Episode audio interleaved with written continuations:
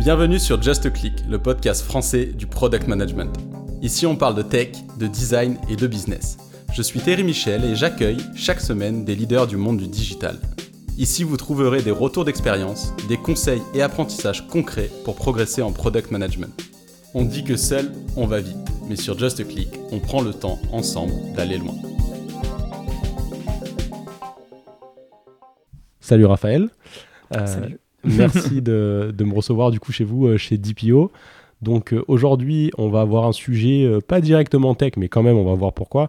On va parler de RGPD, de la protection des données personnelles dans un contexte français, contexte européen et international. Ce que ça représente que, que, les, que les données personnelles quand, quand on parle d'applications numériques. Euh, et donc on va essayer de, structurer un peu l'échange en, deux grosses parties. Donc la première, c'est comment, en tant que boîte qui fait euh, des produits numériques, euh, je fais pour être RGPD compliant. tu vas aussi nous expliquer ce que ça veut dire que, que, la RGPD. Et puis dans un second temps, de voir un peu les enjeux de la souveraineté des données. Donc on entend beaucoup parler du fait qu'on utilise beaucoup de plateformes américaines pour héberger des données qui pourraient être hébergées sur le sol européen. Donc il y a aussi tout un sujet à ce niveau-là. Donc l'idée, c'est un peu de diviser l'épisode euh, sur ces deux parties. Donc, premier, la RGPD et deuxième, la souveraineté des données euh, à l'échelle euh, européenne. Et avant d'aller dans tout ce détail, je te propose de te présenter et puis de nous présenter DPO. Ah, merci beaucoup, effectivement ravi de faire ce petit podcast. Alors, donc Raphaël Bouchard, moi dans une ancienne vie, j'ai été avocat pendant plusieurs années dans le domaine de l'IT, du RGPD, euh, un peu de propriété intellectuelle.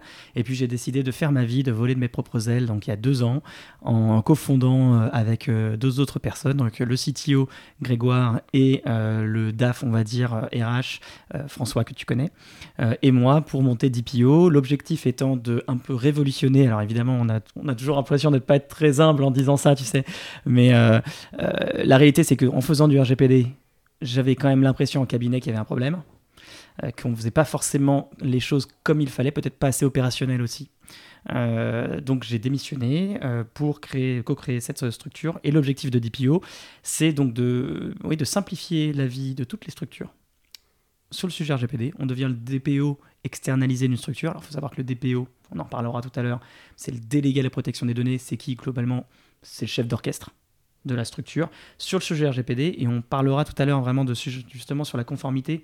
On aura l'occasion de parler de, des vraiment points intéressants sur le côté DPO qui est en train de changer, ce métier est en train de changer. Euh, et donc nous, ben, on, accompagne toute cette structure de A à Z sur la conformité. On a aujourd'hui à peu près 200 structures, 200 euh, clients euh, de toute taille, beaucoup dans le numérique. et écoute, on est assez ravis. Super, très clair. Donc euh, là, on a deux, deux, gros acronymes sur lesquels je pense qu'on peut passer un, peu de temps. Donc le premier, c'est RGPD et qui est directement lié avec DPO pour euh, Data Protection Officer. Ça, c'est, euh, on va dire, qu'est-ce que ça veut dire en anglais, mais je vais te laisser expliquer euh, plus en détail. Donc déjà, la RGPD, l'acronyme, parce que là, je, de, tête, si c'est règlement pour la protection, règlement général pour la protection des données personnelles. C'est exactement ah, ça. Non, non, bravo, bravo, c'est exactement ça. Mais tu as fait une petite erreur que font tout le monde. Donc t'inquiète pas, c'est que tu as dit la RGPD. Et pourquoi tu as fait ça? C'est normal, tout le monde pense que c'est la réglementation sur la protection des données. En fait, c'est le RGPD. Donc c'est le règlement, comme tu l'as très bien dit après. Et pourquoi c'est le règlement? Parce qu'en fait, alors je fais deux secondes du droit pur, hein, vous m'en excusez tous. Euh, en fait, le RGPD, c'est une loi européenne. Et concrètement, ce qu'il faut comprendre, c'est que un règlement, c'est une loi fédérale. Alors ça plaît pas à beaucoup de gens parce qu'il y a beaucoup de gens qui veulent pas que l'Union européenne soit une fédération. La réalité, c'est que un règlement, c'est une loi qui s'applique pareil en France comme en Bulgarie. Donc c'est une loi fédérale. Et en fait, le RGPD, c'est ça. L'objectif a été d'harmoniser toutes les règles en termes de protection des données au sein de toute l'Union européenne et de la considérer quasiment comme un État avec des frontières. Et ça, on en parlera tout à l'heure par rapport à la protection. Tu parlais par exemple du souverainisme, c'est typiquement lié à ça. Hein. Vraiment, le RGPD, il prend l'Union européenne comme un pays avec des frontières distinctes. Euh, il y a l'Union européenne et le reste. D'accord? Donc ça, c'est le règlement européen. Euh, général pour la protection des données. Et après, un DPO, effectivement, c'est un Data Protection Officer, c'est le délégué à la protection des données en français. Et comme je le disais, l'objectif, c'est d'être le chef d'orchestre de la conformité, mais en fait, ce qui est intéressant, c'est, tu vois, quand j'étais avocat, on se limitait euh, à, euh, on va dire, ce qui est à la surface c'est-à-dire la politique de confidentialité, ce qui parle un peu à tout le monde, hein, politique confidentialité, politique cookies, registre, mais en fait des choses qui n'apportent pas de plus-value au client. Et, justement, c'est ça que je me rendais compte, c'est qu'il y avait un problème en termes, comme je le disais, d'opérationnel, on n'était pas opérationnel. et, en fait, ce que nous on fait, c'est qu'on automatise tout ce, que, tout ce qui est automatisable. Donc, toutes ces choses-là, les politiques de confidentialité, les registres, machin, tout ça, on appuie sur un bouton, c'est fait. Et comme ça, on peut s'intéresser à ce qui est important pour le client. Et ce qui est important pour le client, bah, c'est après, je te laisserai de toute façon faire la transition, mais c'est vraiment la transition toute faite sur comment je me mets en conformité, qu'est-ce qui est important. En fait, ce qui est important et la plus-value, elle n'est pas dans, le, dans une politique de confidentialité. Elle est ailleurs.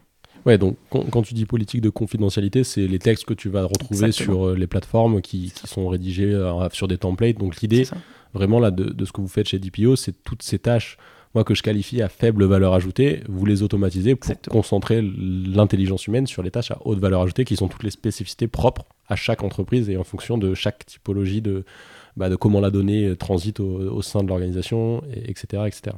C'est exactement ça. Et très clair du coup. Euh, et donc par rapport à, l'enjeu autour de la donnée, euh, et pour comprendre aussi pourquoi c'est quelque chose dont on entend de plus en plus parler, euh, cette réglementation, enfin ce règle. tu peux dire cette réglementation, tu peux. oui, oui, c'est le règlement. C'est ça. c'est passé du coup, c'était en quelle année qu'il y a eu alors, il est vraiment entré en application en 2018, d'accord Il faut savoir que ce qui est intéressant, c'est que tout le monde a découvert que la protection des données euh, est apparu en 2018, pas du tout. En fait, le RGPD a renforcé tout ce qui existait, notamment les, hum, les sanctions. C'est pour ça que maintenant on en parle beaucoup, mais il faut savoir que la protection des données, la France a été précurseur dans le domaine. La France a été le premier pays en 1978, en fait, à créer la loi informatique et liberté et la CNIL. Et donc ça a fait des petits, avec après une directive. Alors je reparle deux secondes sur le droit, la directive, bah, c'est pas comme un règlement, c'est des grandes lignes. Donc après, chaque pays a un peu ses différences. Donc on dit grande ligne, tu vas faire plutôt ça, plutôt ça, mais après tu as le droit de faire une loi qui va modifier un peu des choses. Donc c'était pas forcément harmonisé. Donc en 95, il y a une directive au niveau européen où chaque pays, dans les grandes lignes, on disait par exemple, toi tu vas avoir ton autorité, comme la CNIL, donc la CNIL anglaise à l'époque, la CNIL allemande, la CNIL espagnole, etc. D'accord? Euh, et, et voilà quoi. Donc c'est ça la différence. Ok, donc, donc oui, c'est pas en soi nouveau. Ce qui est nouveau, c'est l'homogénéisation au niveau européen. Et il y a même d'ailleurs, si je peux rajouter un truc qui est très très très amusant, c'est l'aspect euh, prospection commerciale. Beaucoup de gens maintenant, alors la prospection commerciale, maintenant, effectivement, il y a ce sujet euh, euh, ah bah vous n'avez pas l'opt-in, vous n'avez pas la case à cocher, vous n'avez pas le droit et compagnie, c'est scandaleux, RGPD. En fait, ça vient pas du tout du RGPD. Ça existe depuis 2002. Pour le coup, c'est une directive et c'est toujours une directive.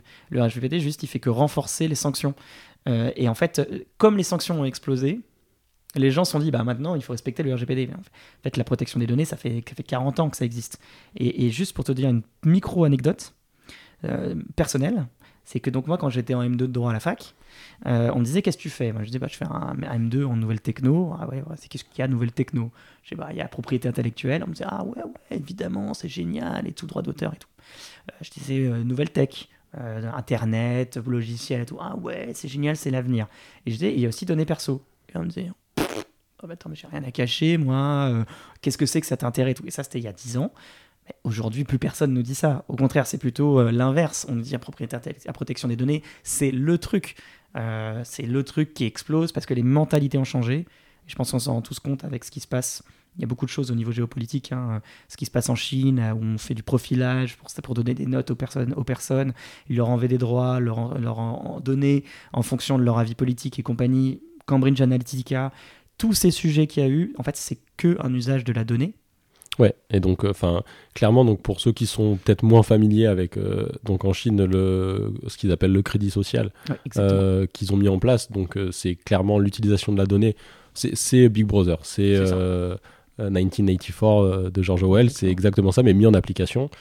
Alors, on pourrait toujours dire oui, mais nous, on, est en démocratie, c'est vrai. En revanche, euh, on a de plus en plus de produits, notamment là, le sujet en ce moment, c'est autour de, TikTok, qui, qui est interdit pour les, membres du Parlement européen, si je ne dis pas de bêtises, et de même pour ceux du gouvernement américain parce que ils se rendent compte que TikTok utilise la donnée euh, qu'il collecte et qu'il l'envoie au gouvernement chinois. Là, c'est plus des risques d'intelligence économique, mais il y, a toujours aussi euh, ce risque-là. Et l'autre sujet dont tu parlais euh, avec Cambridge Analytica, c'était une société maintenant qui n'existe plus, mais qui a fait scandale pendant les élections américaines, mais qui existait déjà avant et qui concrètement, ce qu'elle faisait, cette société, c'est qu'elle elle faisait de l'influence à grande échelle à partir uniquement quasiment que euh, de la donnée informatique, notamment via Facebook. Et avant même qu'ils sortent ce scandale autour de, la campagne américaine, ils avaient fait des choses dans des pays où il y a beaucoup moins de démocratie pour faire passer certains gouvernements, notamment en lançant des mouvements de masse. Là-dessus, il y, a un reportage qui s'appelle The Great Hack, qui est assez intéressant sur, pour les personnes qui, seraient intéressées à creuser ce sujet. Donc concrètement, euh, pour, euh, pour aller droit dans le sujet RGPD, aujourd'hui je suis une boîte SaaS euh, tech. je me dis, globalement, je, pense que j'utilise pas trop de données sur mes utilisateurs. je demande au plus l'email, mais c'est... est-ce que, finalement, vu que je demande pas le nom, le prénom, le numéro de téléphone, est-ce que j'ai besoin vraiment de me prendre la tête avec ces sujets-là? Franchement, je suis, je suis hyper early stage alors c'est évidemment ça arrive hein, qu'on nous dise ah non je traite pas du tout de données. Tout le monde traite des données déjà. Et il faut savoir une chose qui est très très vraie, c'est respecter le RGPD, c'est respecter ses clients, mais aussi respecter ses salariés. C'est aussi un enjeu salarié. Hein. Euh, on en parlera peut-être peut-être un tout petit peu après parce que c'est pas ce qui t'intéresse le plus à ce stade. Mais il faut savoir que les plaintes CNIL, 30% des plaintes CNIL, c'est des plaintes salariés. C'est quand même important de le savoir. Euh, mais sur, pour revenir sur le sujet pur d'une structure digitale, vous êtes une structure digitale, vous êtes à 2000% RGPD, hein, voilà, que les choses soient claires. Et en fait, ça sert à rien de vous faire peur. Le problème, c'est pas la CNIL. La CNIL, évidemment qu'elle peut arriver. Si vous faites n'importe quoi, elle finira par arriver. Mais déjà, si vous êtes en B2B, parce qu'il y a B2B, B2C, c'est pas forcément le même impact. En B2B, si vous, voulez commencer, si vous commencez à grossir, et nous on le voit hein, sur nos 200 clients, je pense qu'il y en a une centaine, ils sont venus chez nous parce qu'ils commençaient à devenir gros, au bout de un an et demi, deux ans, trois ans, quatre ans d'existence, ils commencent à aller vers des grands comptes, voire même du, même du moyen compte maintenant. Hein. c'est même plus. Euh, avant c'était que du grand compte, c'est même plus le cas. Aujourd'hui, on vous dit, ok, t'es conforme à RGPD euh, Je sais pas. Audit. Audit. Et puis voir, ah bon, tu sais pas? Et eh ben je vais aller voir un concurrent qui lui sait. Donc je te perds le client. Donc c'est hyper insidieux en plus parce que moi on me demande tous les jours, encore aujourd'hui, on me demande, un client me dit, euh, je veux choisir, je veux mettre en place telle telle fonctionnalité, j'ai besoin d'un prestat externe, euh, j'en ai trois, je prends lequel? Bah écoute, il y en a un sur trois qui était bien, qui s'est parfaitement répondu aux questions, qui avait tout ce qu'il fallait en termes, en tout cas du moins en apparence. Bah, tu vas prendre lui. Les autres, no way parce qu'il y a un risque réel pour la boîte euh, en termes de compliance. Donc en fait, il y a deux risques pour une boîte digitale. Risque numéro un, c'est un risque business, c'est le plus fort. Et, il est, et nous, je te dis, on le sent vraiment, hein. il y a vraiment un effet de boule de neige où euh, aujourd'hui, au bout d'un moment, euh, si tu veux continuer à grossir, si t'es pas RGPD compliant, t'es mort. Tu vendras hyper intéressant, ouais. Ah, tu vendras plus. Mais vraiment, hein, c'est, nous, les clients, c'est, je te dis, 50% de nos clients, c'est ça. Tu ne vendras plus. Ça, c'est le premier point. il faut savoir que nous, on a même des clients qui existent depuis 10 ans, hein, qui nous disent Je n'ai jamais reçu d'audit RGPD. Et là, c'est le quatrième de l'année. Euh, et nous, tu vois, ça arrivé. Par exemple, on envoie un questionnaire à des boîtes connues, hein, euh, des startups qui cartonnent et tout, et qui sont là, ah, mais nous, le RGPD, ah oui, bien sûr. Puis en fait, ils s'en fichent complètement, ils ont l'impression qu'ils sont au-dessus de ça. Pas de bol, avant peut-être ça marchait. Là, on reçoit l'audit, on voit qu'ils se moquent complètement du monde. Ben, hop, euh, Noé, tu vois, le client en plus. Quand en fait, c'est pour ça que je dis que le DPO, sa fonction change il devient chef d'orchestre, mais vraiment à un niveau presque product owner. Toi, ça te parle un peu parce que, enfin, ou du moins, en tout cas, il est vraiment dans le produit, dans le design, puisqu'il va te dire, ok, non seulement toi, tu dois faire ça, ça, ça, tu vas en fonction de ce que tu vas faire, tu peux activer ou désactiver des, développements. Et donc, il y a peut-être des développements que tu ne feras pas, ou peut-être des développements auxquels tu n'avais pas pensé que tu feras. Et c'est le, le, le, DPO qui va te le dire. Euh, et il y a aussi euh, bah, surtout l'aspect euh, sous-traitant, par exemple. Non, lui, tu vas pas le prendre, tu vas prendre lui. Ouais, effectivement. Donc, euh, tous les partenaires, parce que tu peux avoir un risque si toi tu fais très bien les choses, mais que tu as des partenaires qui eux ne les font pas bien. Après, c'est toi qui qui peut être mis aussi en porte-à-faux du fait. Oui. Euh, oui. parce que comme je te le disais, effectivement, j'ai pas fini là-dessus. C'est que euh, parce que je suis parti dans mes envolées lyriques, je suis désolé. C'est que tu as donc ce volet risque business, mais tu as quand même un risque CNIL qui existe réellement. et ce risque CNIL, il vient en fait en fonction de plutôt si tu, ne fais, tu fais un peu n'importe quoi avec les end-users, B2B, B2C, peu importe, il suffit de 4 personnes énervées, et elles ont certainement le droit si jamais c'est le RGPD n'est pas respecté, porter plainte à la CNIL, c'est hyper simple. Bah, hop, au bout de la quatrième, cinquième fois, par exemple, où on te dit que tu fais mal de la prospection, tu es sûr de recevoir une lettre de mise en demeure de la CNIL. D'accord? Ok. Voilà, sûr. Donc en fait, tu as vraiment ces deux pans. Et imaginons, tu contrôles un prestataire technique, il est pas bon, tu le sais, tu le prends quand même, il a un problème, que ce soit un problème de sécurité, un problème de je ne sais quoi, t'as rien fait, t'es mort. Hein. Il y a des boîtes qui ont disparu parce qu'elles faisaient n'importe quoi avec le RGPD hein, et qui, qui marchaient plutôt bien. Et donc, est-ce que tu peux avoir donné des exemples, pas de boîtes, hein, bien sûr, mais des exemples de, problématiques RGPD que, qu'on retrouve euh, Alors, euh, bon, il y a la problématique évidente, mais tu as déjà fait un, un, échange là-dessus que j'avais écouté sur recommandation de François au sujet de Google Analytics 3 versus 4 euh, sur un podcast autour du marketing. Donc, peut-être des exemples un peu connexes à ça et pas, pas juste Google Analytics, mais peut-être d'autres choses que, que, tu retrouves. Alors, concrètement, de toute façon, nous, comment on voit les choses de manière RGPD, après, tout le monde peut faire comme il veut, peu importe, mais pour moi, il y a d'abord la conformité du. On va dire qu'en tout cas, c'est une entreprise digitale, donc il y a un produit digital. Euh, et à la conformité du produit, d'abord.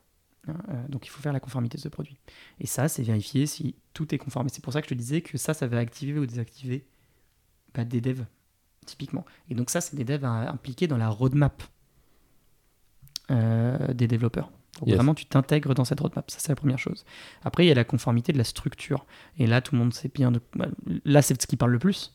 Parce que ça va être euh, le fameux bandeau cookies. Ça va être euh, la prospection commerciale comment j'ai le droit de faire de la prospection commerciale, euh, comment je peux l'optimiser, euh, quelles sont mes limites, comment je peux, euh, oui, comment je peux faire en sorte que ce soit le plus efficient possible. Et en fait, il y a des règles. Et quand tu connais les règles, bah, tu peux adapter. Ça ne veut pas dire que tu fais mal les choses. Au contraire, tu les fais bien, mais tu les fais. Bah, ça te permet, quand tu connais bien les règles, d'améliorer ton rendement. Et c'est vrai que nous, on voit par exemple des structures, qui, beaucoup de structures qui, qui n'osaient pas faire de prospection commerciale parce qu'elles avaient peur de, de ne pas respecter les règles. D'accord? Donc il y a notamment ça, euh, la prospection, il y a l'aspect RH dont je te parlais, hein, qui est très fort, euh, l'aspect sécurité. Euh, donc c'est assez, assez, global, c'est assez général. Sur, l'aspect employé en interne du coup et, collaborateur, c'est vrai que c'est un point, on n'a pas tendance à y penser au prime abord, on se dit tout de suite RGPD effectivement, utilisation de la donnée pour profiler un peu chaque user de manière hyper spécifique, aller faire de la prospection de manière hyper spécifique on pense un peu moins effectivement aux procédures. Moi, j'ai un peu découvert ça indirectement aussi quand j'avais fait euh, un épisode euh, euh, précédent avec une, une, boîte qui s'appelle Swello qui fait du marketing automation, qui est française et qui travaille avec le gouvernement français. Et donc, ils ont, pour répondre à l'appel d'offres auquel ils avaient répondu, ils ont dû être compliant du coup au niveau, au niveau RGPD évidemment. Et ce qu'ils m'expliquaient, c'est qu'ils avaient aussi tout un travail à faire en interne sur euh, notamment euh, euh, ben, former les collaborateurs pour éviter, par exemple, si quelqu'un essaye de récupérer un compte qui lui appartient pas, ce genre de choses. Donc ils avaient plein plein de, de, techniques évidemment qui qu'il n'a pas dévoilé au micro, mais, mais du coup, ces sujets-là, un peu, si tu pouvais un peu Bien sûr. élaborer autour de, des problématiques que tu as avec les, salariés, justement, et la RGPD. En fait, sur les salariés, tu as pareil de volets. Tu as le volet, on va dire, salarié qui utilise la data, du, la data client, et il y a salarié qui, dans le cadre de, de, ses missions en tant que salarié, ce volet RH. Euh, ce, qui va, bon, ce qui intéresse d'abord le plus, je pense, c'est d'abord le volet euh, données des clients. Et là, il y a un véritable enjeu parce que, en fait, tu as d'abord l'obligation de sensibiliser tes équipes. Évidemment, tu ne deviendras pas expert RGPD en deux secondes. Moi, j'ai fait été avocat pendant plusieurs années. Euh, j'ai envie de dire encore heureux pour moi que c'est pas si facile de, de, devenir expert RGPD. On ne devient pas médecin en, deux heures. Pareil. Donc, par contre, tu as l'obligation effectivement de sensibiliser tes équipes sur des points clés en termes de sécurité. Je donne un exemple typique. Euh, nous, des choses qu'on voit souvent.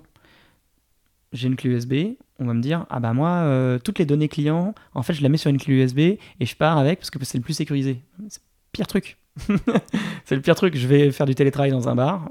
C'est déjà arrivé, hein, c'est pour ça que je dis ça. J'oublie la clé USB, bim, violation de données. Il suffit qu'en plus il y ait des données de santé dedans ou je ne sais quoi. Catastrophe ultime. Hein. Donc, euh, c'est ce genre de choses, en fait, très pratique. Ah non, tu vas pas utiliser une clé USB. Donc, en fait, il faut sensibiliser les équipes sur ce genre de choses. Donc, oui, il y a clairement ce volet-là euh, pour garantir au maximum une sécurité de, la, data, parce qu'effectivement, il y a beaucoup de problèmes qui viennent euh, d'un manque de sensibilisation. Je vais donner un exemple typique. Alors, c'est quand j'étais avocat, c'est pas depuis que je suis DPO. quand j'étais avocat, on a une société qui était venue, alors les pauvres, c'était terrible. Hein.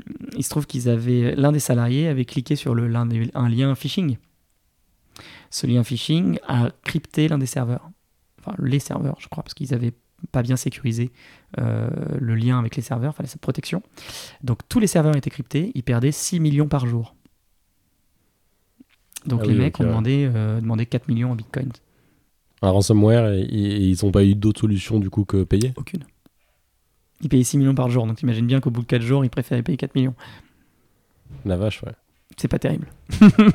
Donc tout ça pour te dire que ça c'est uniquement parce que le salarié n'avait pas été sensibilisé sur le fait que tu reçois un mail qui est un peu louche, t'appuies pas sur, le, sur, euh, la pièce jointe. Et j'en ai reçu un hier, hein, de mails comme ça. Ouais, ouais donc, euh, donc ce sujet, euh, effectivement, salarié, il est, à, il est à deux niveaux quand, quand, tu, quand, tu, quand tu dois travailler sur... Donc d'ailleurs, tu parlais du coup de sensibiliser les salariés. Est-ce qu'il y a des niveaux de, de des niveaux, ouais, des niveaux tout, tout, court de, RGPD Est-ce que tu peux être niveau 1, niveau 2, niveau 3 Alors, oui, d'un à côté, c'est-à-dire que il est clair que par exemple, une personne qui n'est très peu amenée à traiter de la donnée, elle a évidemment beaucoup moins de risques, donc on va beaucoup moins la sensibiliser. Par contre, la personne, la data analyst, euh, prospection commerciale, RH, elle a besoin d'être hyper sensibilisée. Donc là, elle aura un niveau euh, de sensibilisation qui est plus fort, d'habilitation en fait, qui est plus fort. Finalement, ça revient un peu ça. Mais, mais tu as des critères euh, objectifs qui sont écrits euh, noir sur blanc par rapport à ces niveaux d'habilitation ou c'est plutôt après au bon jugement de l'entreprise de se dire bah, mon data scientist qui utilise la donnée pour traquer les prospects, on va passer plus de temps à sensibiliser sur les sujets RGPD que, le responsable comptable qui, qui, fait les fiches de paye. Mais les fiches de paye, il aura besoin d'être sensibilisé. Ouais, c'est un bon. Là, je te taquine. Euh, écoute, euh, ça dépend. Euh, tu peux avoir des sortes de procédures. Euh, euh, ça se fait beaucoup des procédures de deux pages où on va décrire ce genre de choses. Moi, je suis pas du tout fan de ce genre de choses. Je trouve que ça apporte rien. C'est un peu du bullshit. C'est souvent très compliqué à mettre en place. je préfère me concentrer sur d'autres choses. Après, là, c'est plutôt un avis personnel. Il y en a plein, je pense, qui ont tendance sauter au plafond. comment ça, machin? ça, c'est un avis personnel. Je trouve que mettre sur papier ce genre de choses n'apporte pas grand chose. la réalité, c'est que je traite de la data de clients. Euh, et mon activité c'est traiter de la data de client, je dois obligatoirement être sensibilisé. Point final. Ok, très clair. Et donc au niveau des, des étapes, euh, si tu prends une, un cas, un cas euh, typique que vous avez d'entreprise vers lesquelles vous apportez vos services du coup de, de DPO externalisés, comment est-ce que vous procédez pour, pour réussir du coup à, à, les amener à, bah, à être compliant? On va dire, on va, on va, on va faire un, schéma euh, très, euh, très, très, très typique, on va dire. Une petite boîte, as 5 personnes qui construisent un produit SaaS B2B, donc ils savent très bien qu'ils vont aller chercher euh, des clients qui, eux, seront audités, qui leur demanderont des, audits. Ils sont tout petits, donc ils ont quand même pas énormément de capitaux. Ils sont focus, ils sont totalement centrés sur construire le, produit qu'ils veulent vendre à ces entreprises, le produit SaaS comment toi tu, tu, les, tu les accompagnes, euh, enfin comment vous les accompagnez euh, avec DPO pour, euh, pour gérer ces problématiques? Alors, je pourrais pas tout te dire, parce qu'il y a un petit, un petit secret de famille. Ça marche. mais concrètement, on va dire de manière en tout cas générale, si tu m'en veux pas, hein, mais comme on est les seuls à faire comme ça pour l'instant, je préfère garder un peu le secret.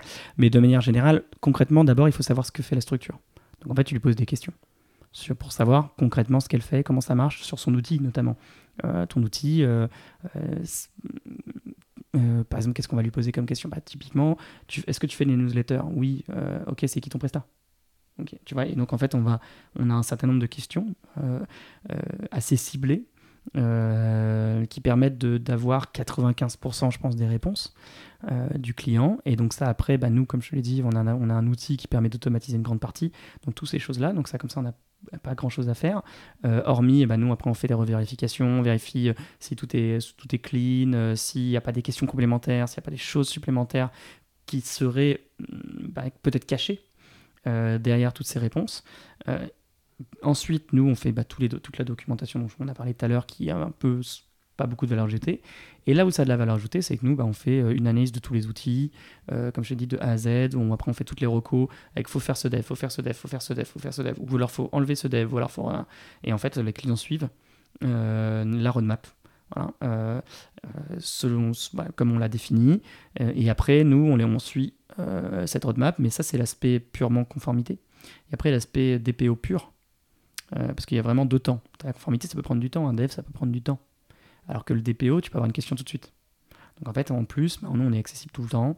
Nous, le principe, c'est que, et je pense que c'est ça l'une des grandes différences aussi par rapport à tous les autres acteurs, c'est que nous, c'est du, c'est du full. C'est-à-dire qu'il n'y a pas d'encadrement. Euh, beaucoup de DPO disent euh, Ok, je te fais tel forfait, par exemple, imaginons. Mais en fait, c'est hyper encadré. Dès que tu sors, tu dois payer. fait, en faisant ça, ta boîte, elle est jamais conforme. Parce qu'en fait, ils osent jamais le faire. Évidemment. Euh, nous, comme on a automatisé une grande partie, on peut se permettre de le faire et le faire de bonne qualité. Euh, ce qui fait qu'en réalité, bah, tu as une question, tu me la poses. Au contraire, tu la poses. Tu as un nouvel outil, c'est pas grave. Tu reviens sur notre outil, tu réponds et hop. Et comme ça, ça nous permet de faire très facilement une conformité de très haute qualité. Euh, alors évidemment, je, me vends, mais c'est une réalité. je pense qu'on fait quelque chose de très très très forte qualité. et on le remarque hein, de toute façon, même quand on est face... moi, c'est vrai que je viens d'un gros cabinet d'affaires. Euh, on est de loin euh, à ce niveau-là, hein. euh, mais en plus à un niveau de, de, rapidité, de, profondeur qui est quand même assez fort. Hyper, hyper intéressant et donc, donc je retiens bien les, les, deux aspects. Donc le premier qui est très, on va dire, bah, une partie où faut, tu demandes donc à l'entreprise de lister un peu tout ce qu'ils font, tout ce qu'ils utilisent, de répondre à ces questions pour pouvoir voilà, avoir ce, cette idée, de cette, cette, cette, cette, photo de quel est leur, euh, leur état aujourd'hui euh, en termes de conformité. Et puis en parallèle de ça, avoir du coup ton équipe euh, de juristes qui sont là tous les jours pour pouvoir répondre aux questions qui viennent au fil, de l'eau. Tout à fait. Il faut savoir ce qui est particulier chez nous. il faut leur rendre hommage. Alors, tout le monde dit ça, tu sais, quand ils sont aux Oscars ou ce genre de choses, mais c'est une réalité. C'est que nous, ce qui est particulier, c'est qu'on est une vraie société tech. et c'est ça qui est un peu ambivalent chez nous, un peu particulier et que les gens ont du mal à comprendre. Nous, on a tout un pôle dev produit avec des devs, avec notre CTO et compagnie qui développent notre plateforme au fur et à mesure et en fait qui permet euh, d'améliorer à chaque fois l'expérience client mais aussi l'expérience du juriste afin de lui faire gagner, de faire gagner aux deux le, plus de temps possible. Euh, donc nous, en fait, c'est vrai que sur, euh, sur, on est à peu près, on doit être 17. Sur 17, on a essentiellement des sales finalement. Et après, on a moitié-moitié dev, dev juriste.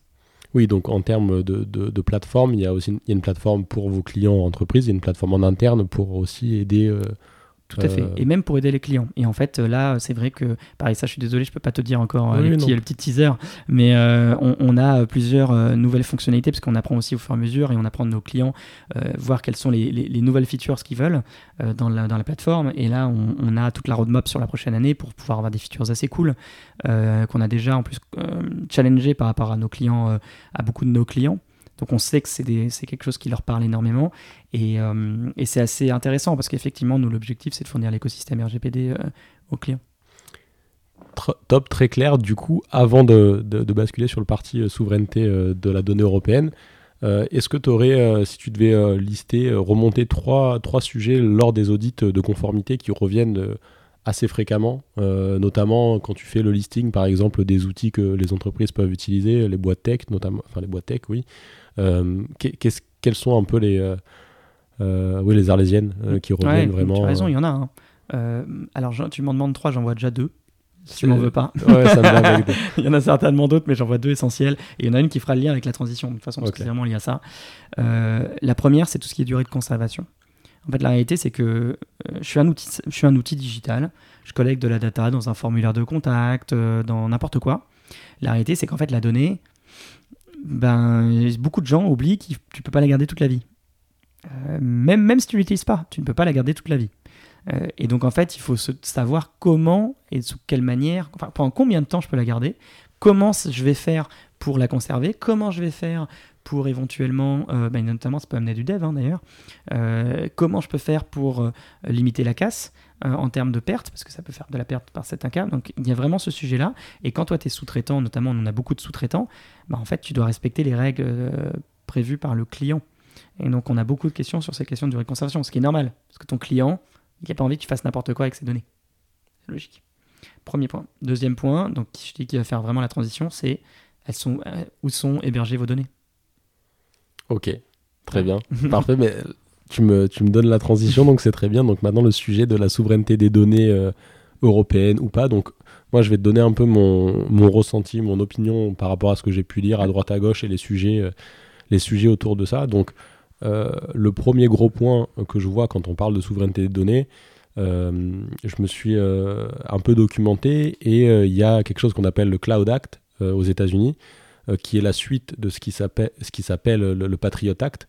Le Patriot Act, du coup, c'est le fait que toute transaction qui est faite en dollars, c'est-à-dire dans beaucoup de marchés internationaux, les transactions sont faites en dollars, bah, du fait du Patriot Act, les États-Unis se réservent le droit de pouvoir poursuivre en justice des entreprises qui feraient des transactions en dollars dans leur monnaie, même si c'est hors du territoire américain. Donc c'est une extraterritorialité, c'est leur moyen eux d'utiliser le droit extraterritorial, euh, enfin de, de, manière extraterritoriale pour pouvoir euh, derrière euh, indirectement aussi faire une, une guerre économique à d'autres pays.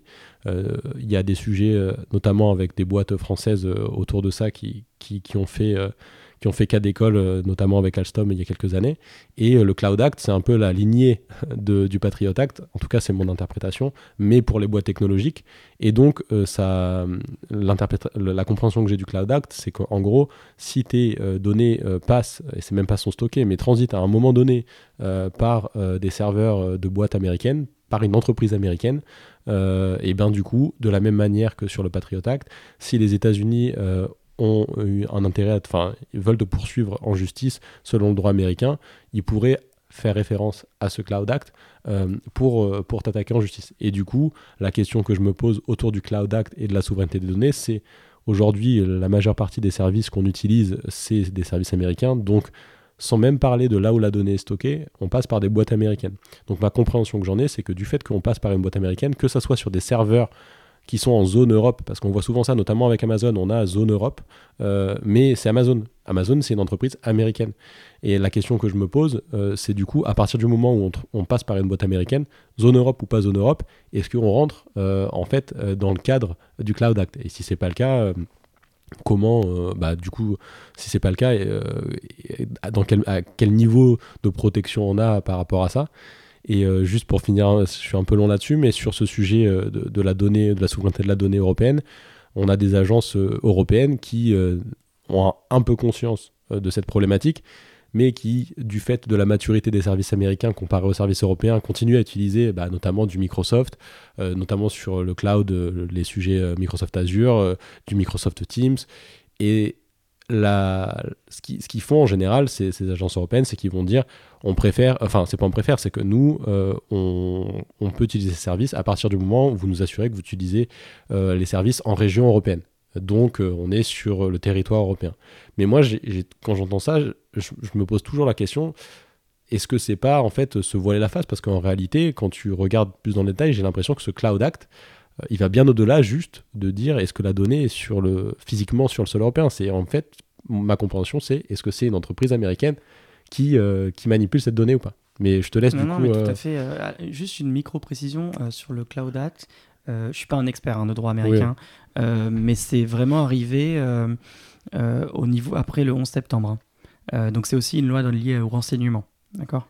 Donc c'est pas que économique, c'était initialement d'abord un renseignement et l'objectif effectivement c'est en fait ce qui pose problème, c'est qu'il pourrait en théorie avoir accès aux données de n'importe quelle personne, effectivement, dont les données sont transites sur les serveurs euh, américains, euh, sans même l'aval euh, d'un juge pour obtenir les données.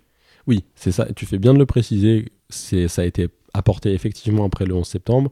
Et tu fais bien de préciser le contexte d'application. C'est qu'en fait, effectivement, tu seras même pas au courant que tes données ont été, ont été, utilisées.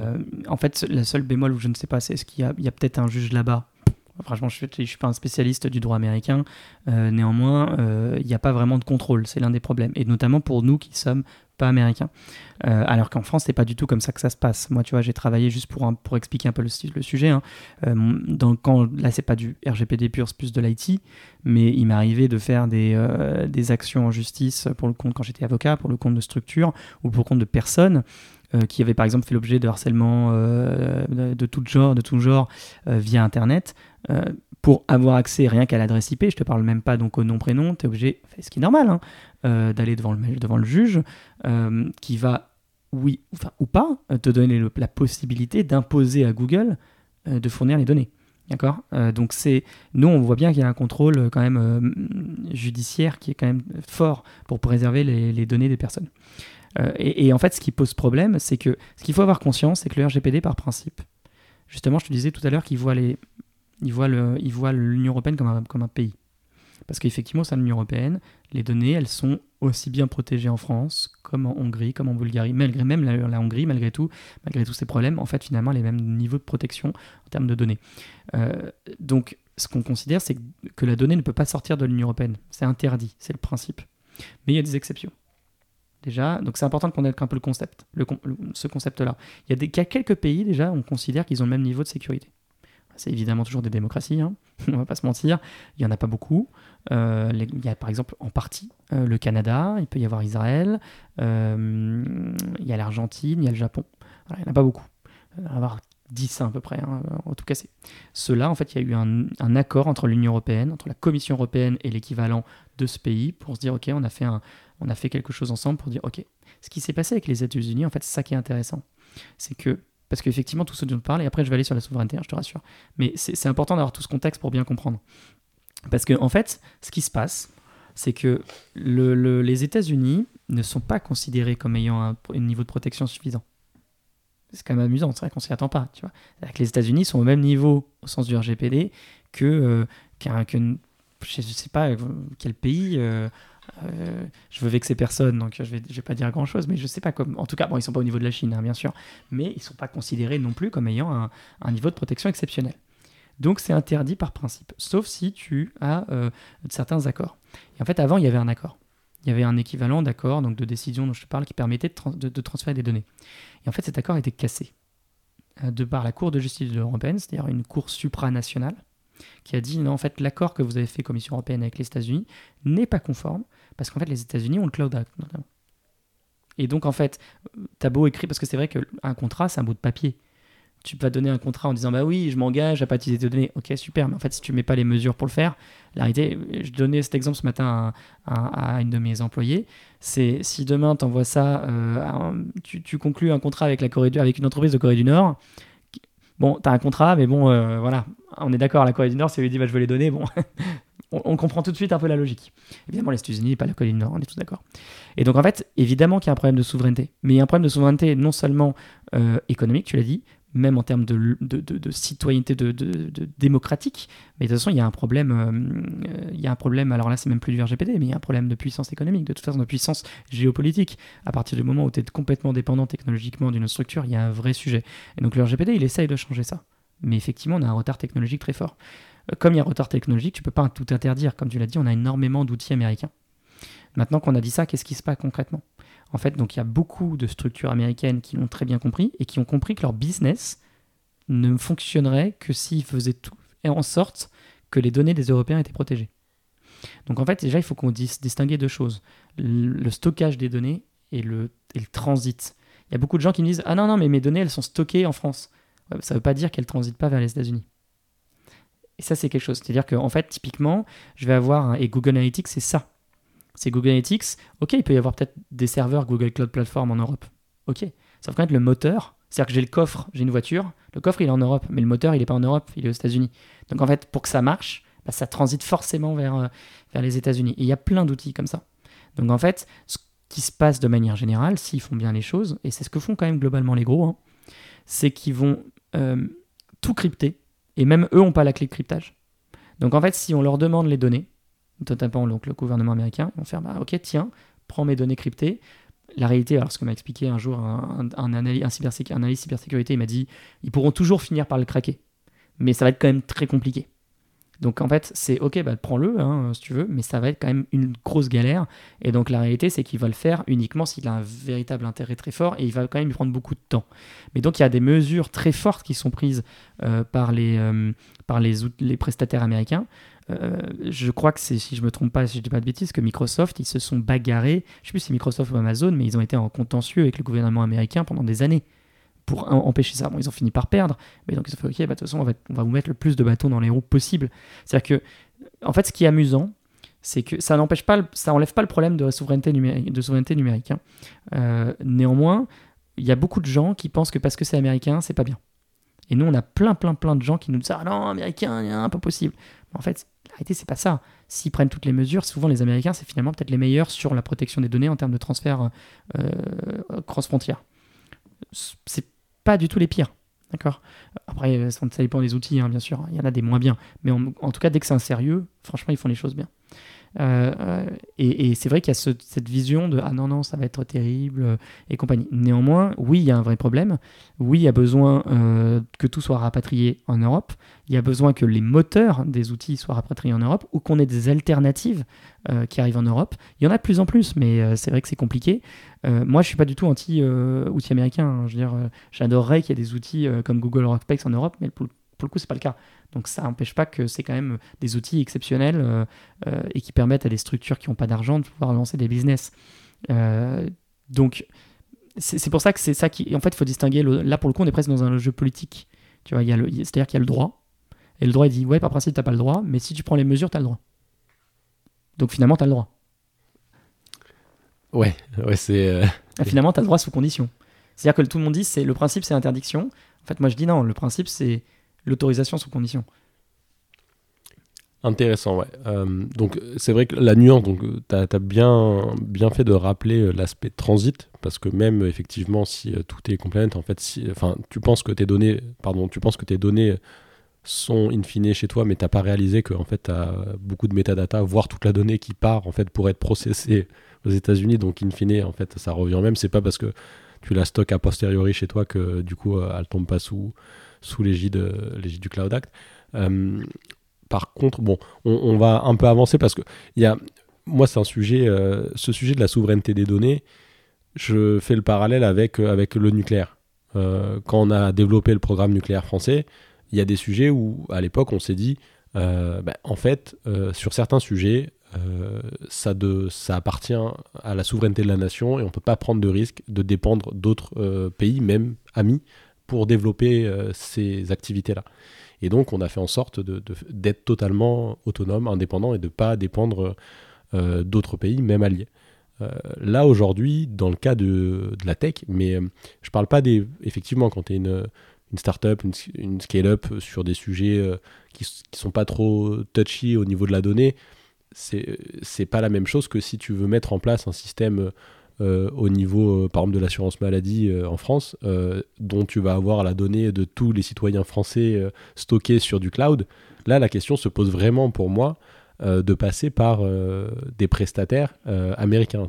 Même si, comme tu l'expliques, d'un point de vue juridique, ça va être carré. Parce que, in fine, même si on, on vit dans des états de droit, on a la chance de vivre dans des états de droit, pour autant, si à un moment ça se tend un peu, même économiquement, euh, l'état de droit, il pourrait de temps en temps euh, être un peu oublié. Et en fait, euh, le bout de papier que tu as signé, la donnée, si elle est restée, ils peuvent, ils peuvent la réouvrir. Donc c'est ce, juste milieu, effectivement, que... Ah, mais tout à fait, c'est compliqué à trouver. et, tu vois, l'autre jour, j'ai vu que le responsable d'OVH, enfin le créateur d'OVH, il veut racheter Quant. Yes. Et je me suis dit, tiens, c'est intéressant, ce mec est, est, est malin. Parce qu'en fait, il veut reproduire, je pense, je le connais pas, hein, le Google à la française.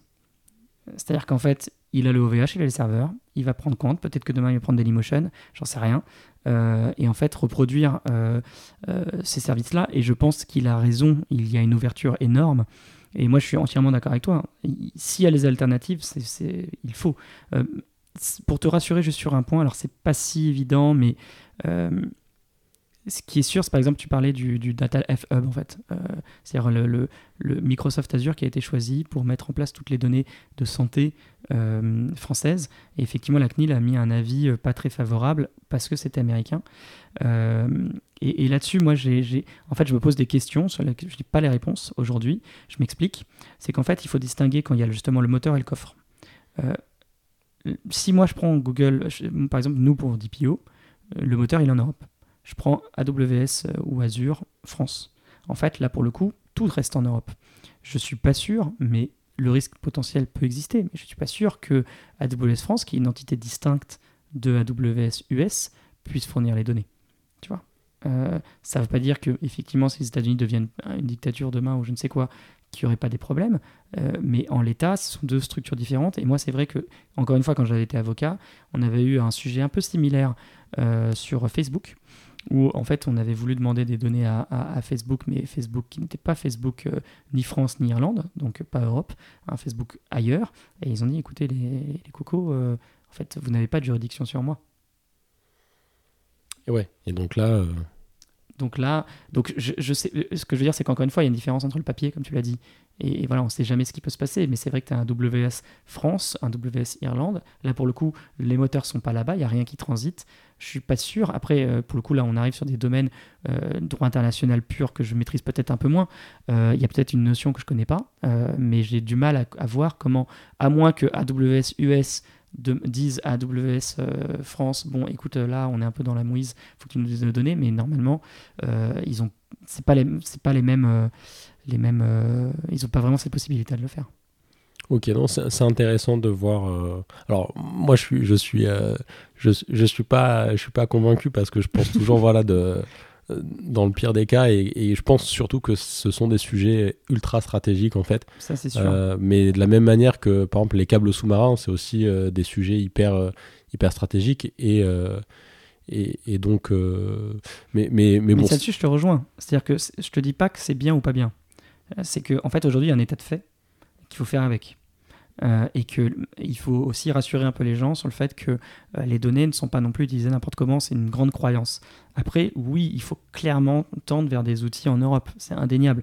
Moi, ce qui me dérange le plus, c'est effectivement plutôt euh, des outils, certains outils qui, euh, bah, d'ailleurs, tu, l'as très bien dit tout à l'heure, hein, euh, maintenant, euh, les, ministères ne peuvent plus utiliser du TikTok, du machin.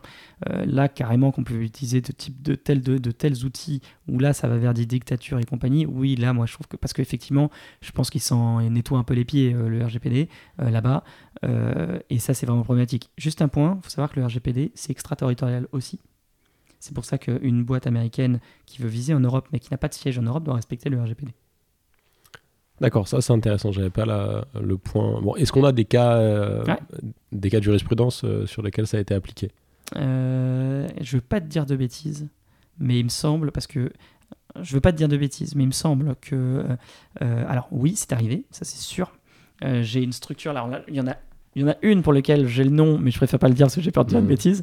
Euh, il y en a une pour laquelle j'ai pas le nom, mais je suis sûr qu'elle s'est fait embêter. Euh, il y avait une structure américaine qui n'a pas de siège. effectivement, ils faisaient un peu n'importe quoi avec les datas. Euh, c'était pas très longtemps, peut-être six mois. Hein, et, ils se sont fait clairement taper sur les doigts par, par la CNIL française. et en fait, il faut savoir qu'au bout d'un moment, de toute façon, ces structures, elles n'ont pas le choix de mettre les pieds vraiment avec un bureau en Europe. Donc à partir du moment où elles le mettent, si elles ont fait n'importe quoi avec, elles commencent à, elles vont être la cible number one et puis elles vont se faire taper dessus. Donc, si ça marche quand même vraiment.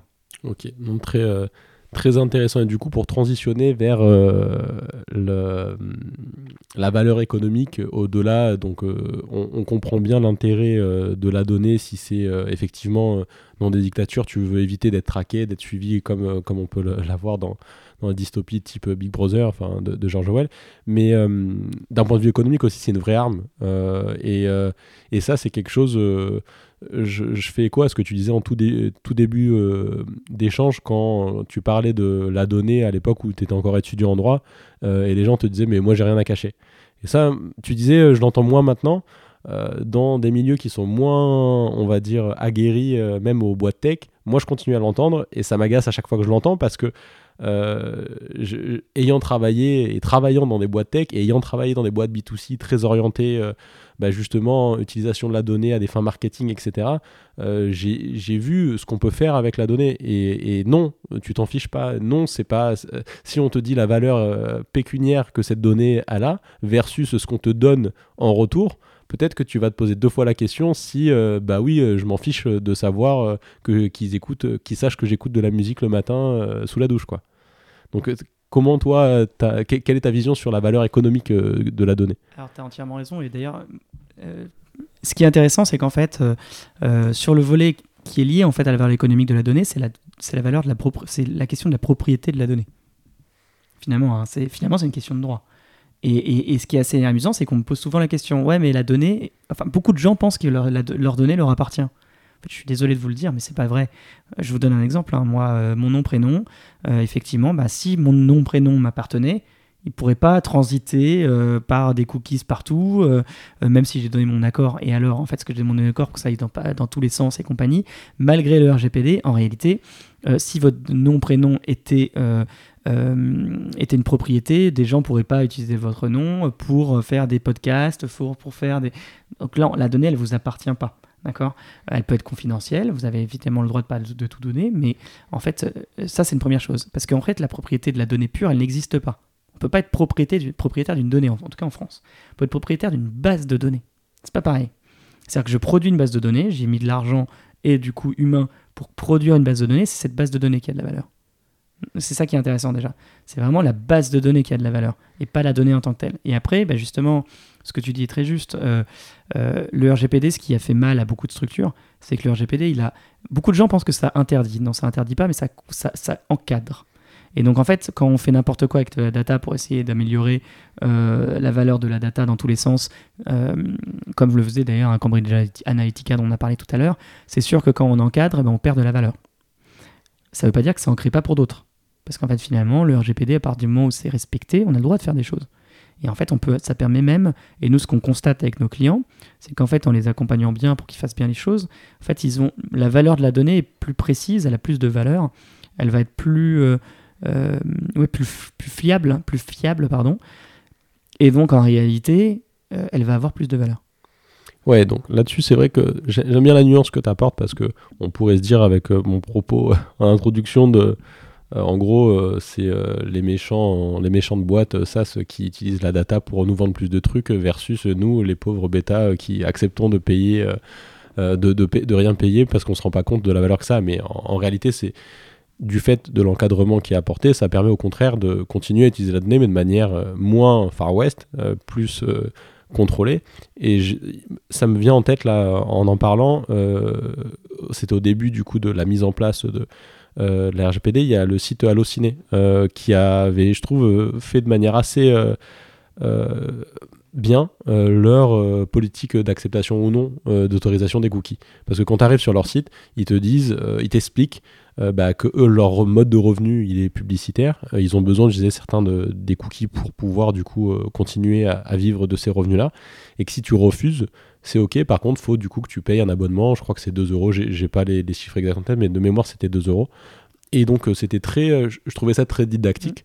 Mmh. Euh, et, tu vois, de cette manière, j'étais même encore plus en confiance pour dire bah oui, j'accepte. Parce que de toute façon, je, comprends qu'ils ont bien pris conscience du sujet.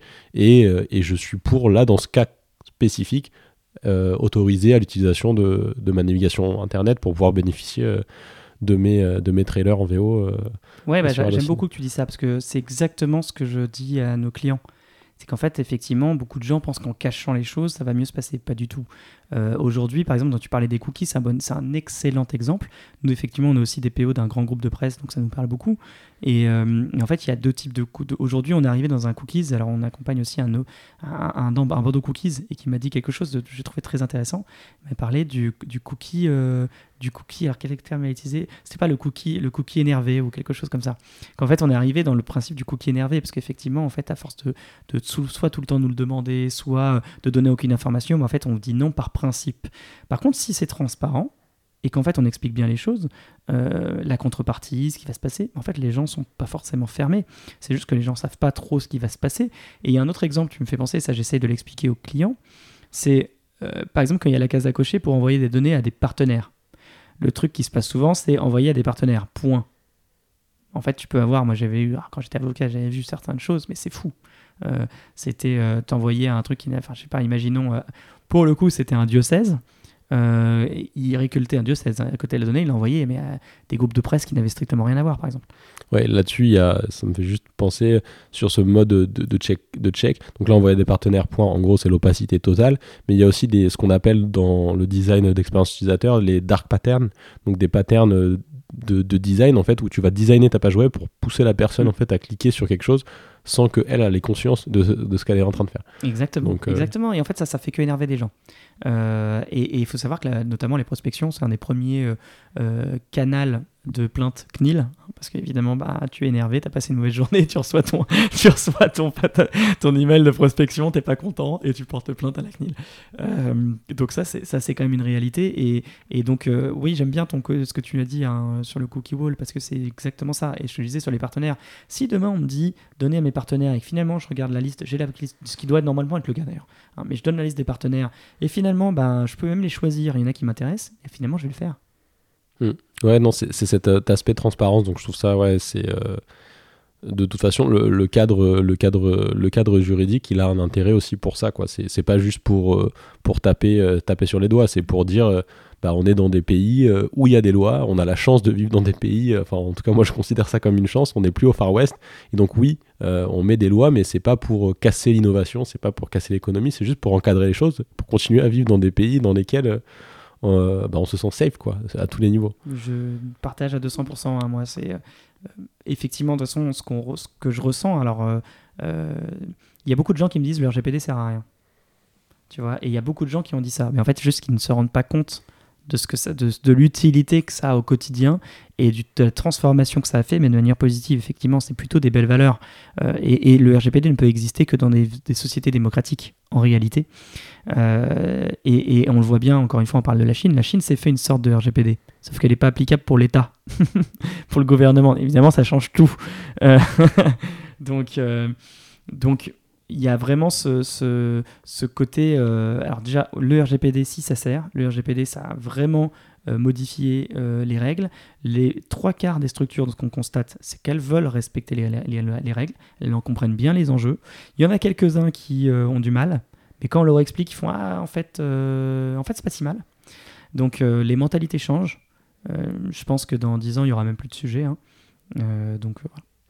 Hyper, intéressant. Donc déjà, merci pour tous ces partages. C'est un épisode un peu, un, peu qui sort un peu du cadre, mais ça me plaît bien. On a, on a bien creusé le sujet.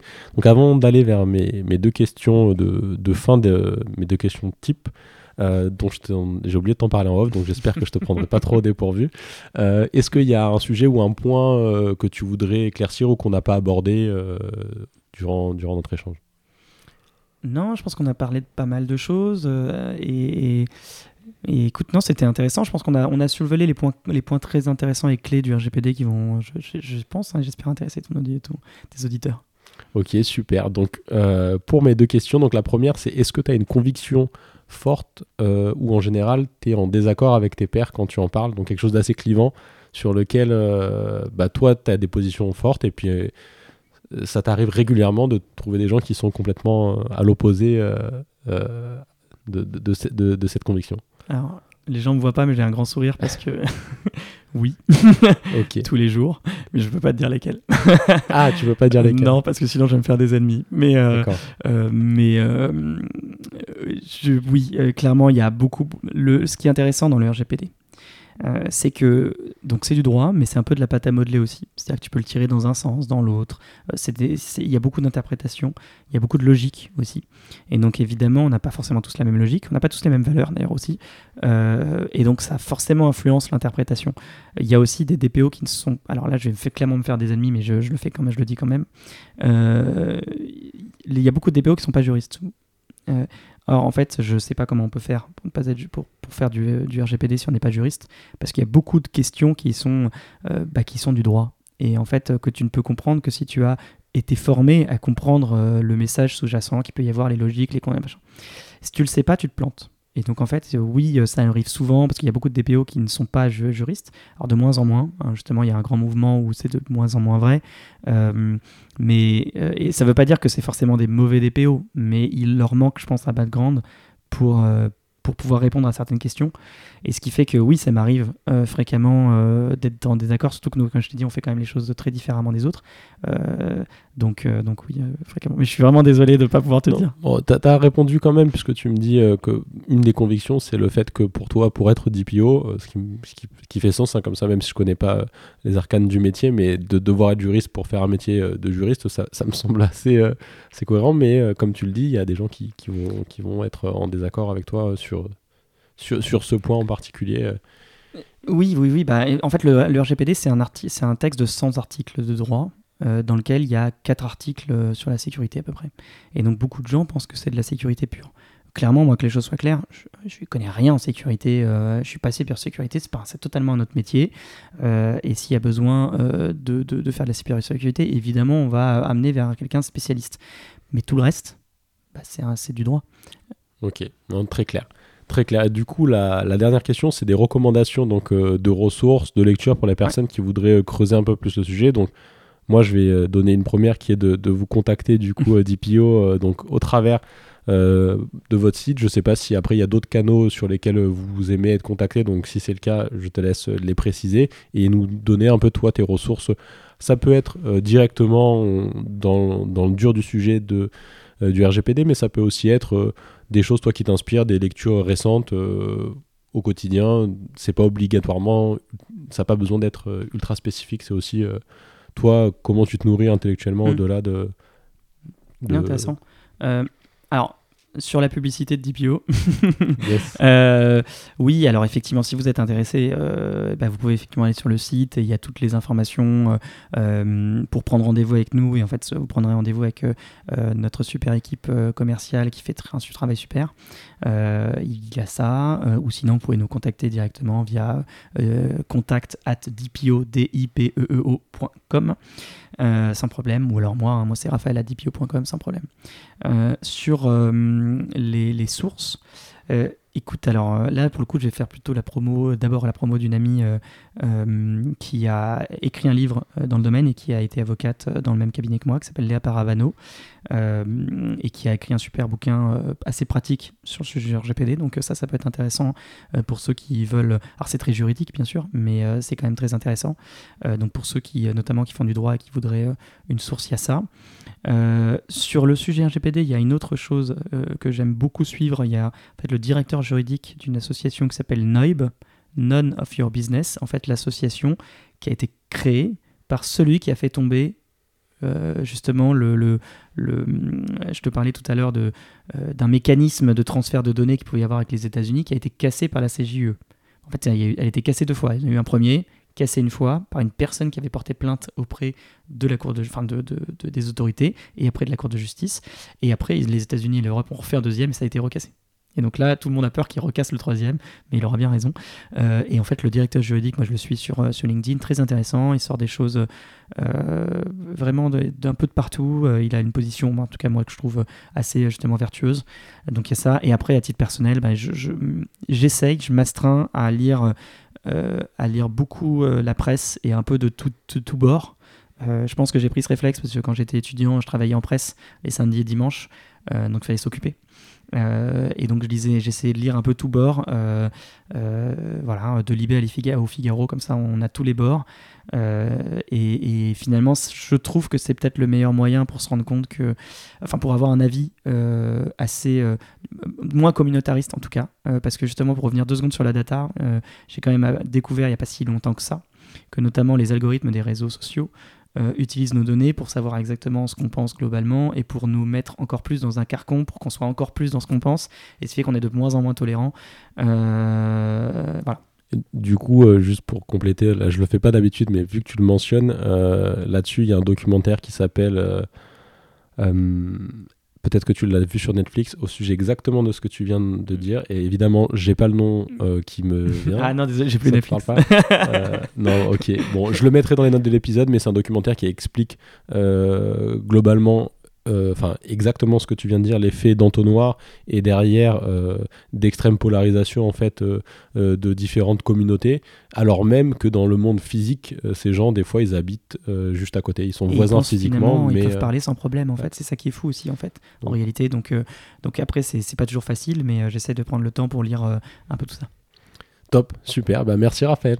Ah, merci à toi, merci beaucoup. Ça y est, l'épisode est terminé. Si celui-ci vous a plu, vous pouvez me soutenir en laissant une note et un commentaire sur votre plateforme d'écoute préférée. Aussi, n'oubliez pas de vous abonner à l'émission pour être sûr de ne rien manquer. A très bientôt sur Just Click, le podcast français du product management.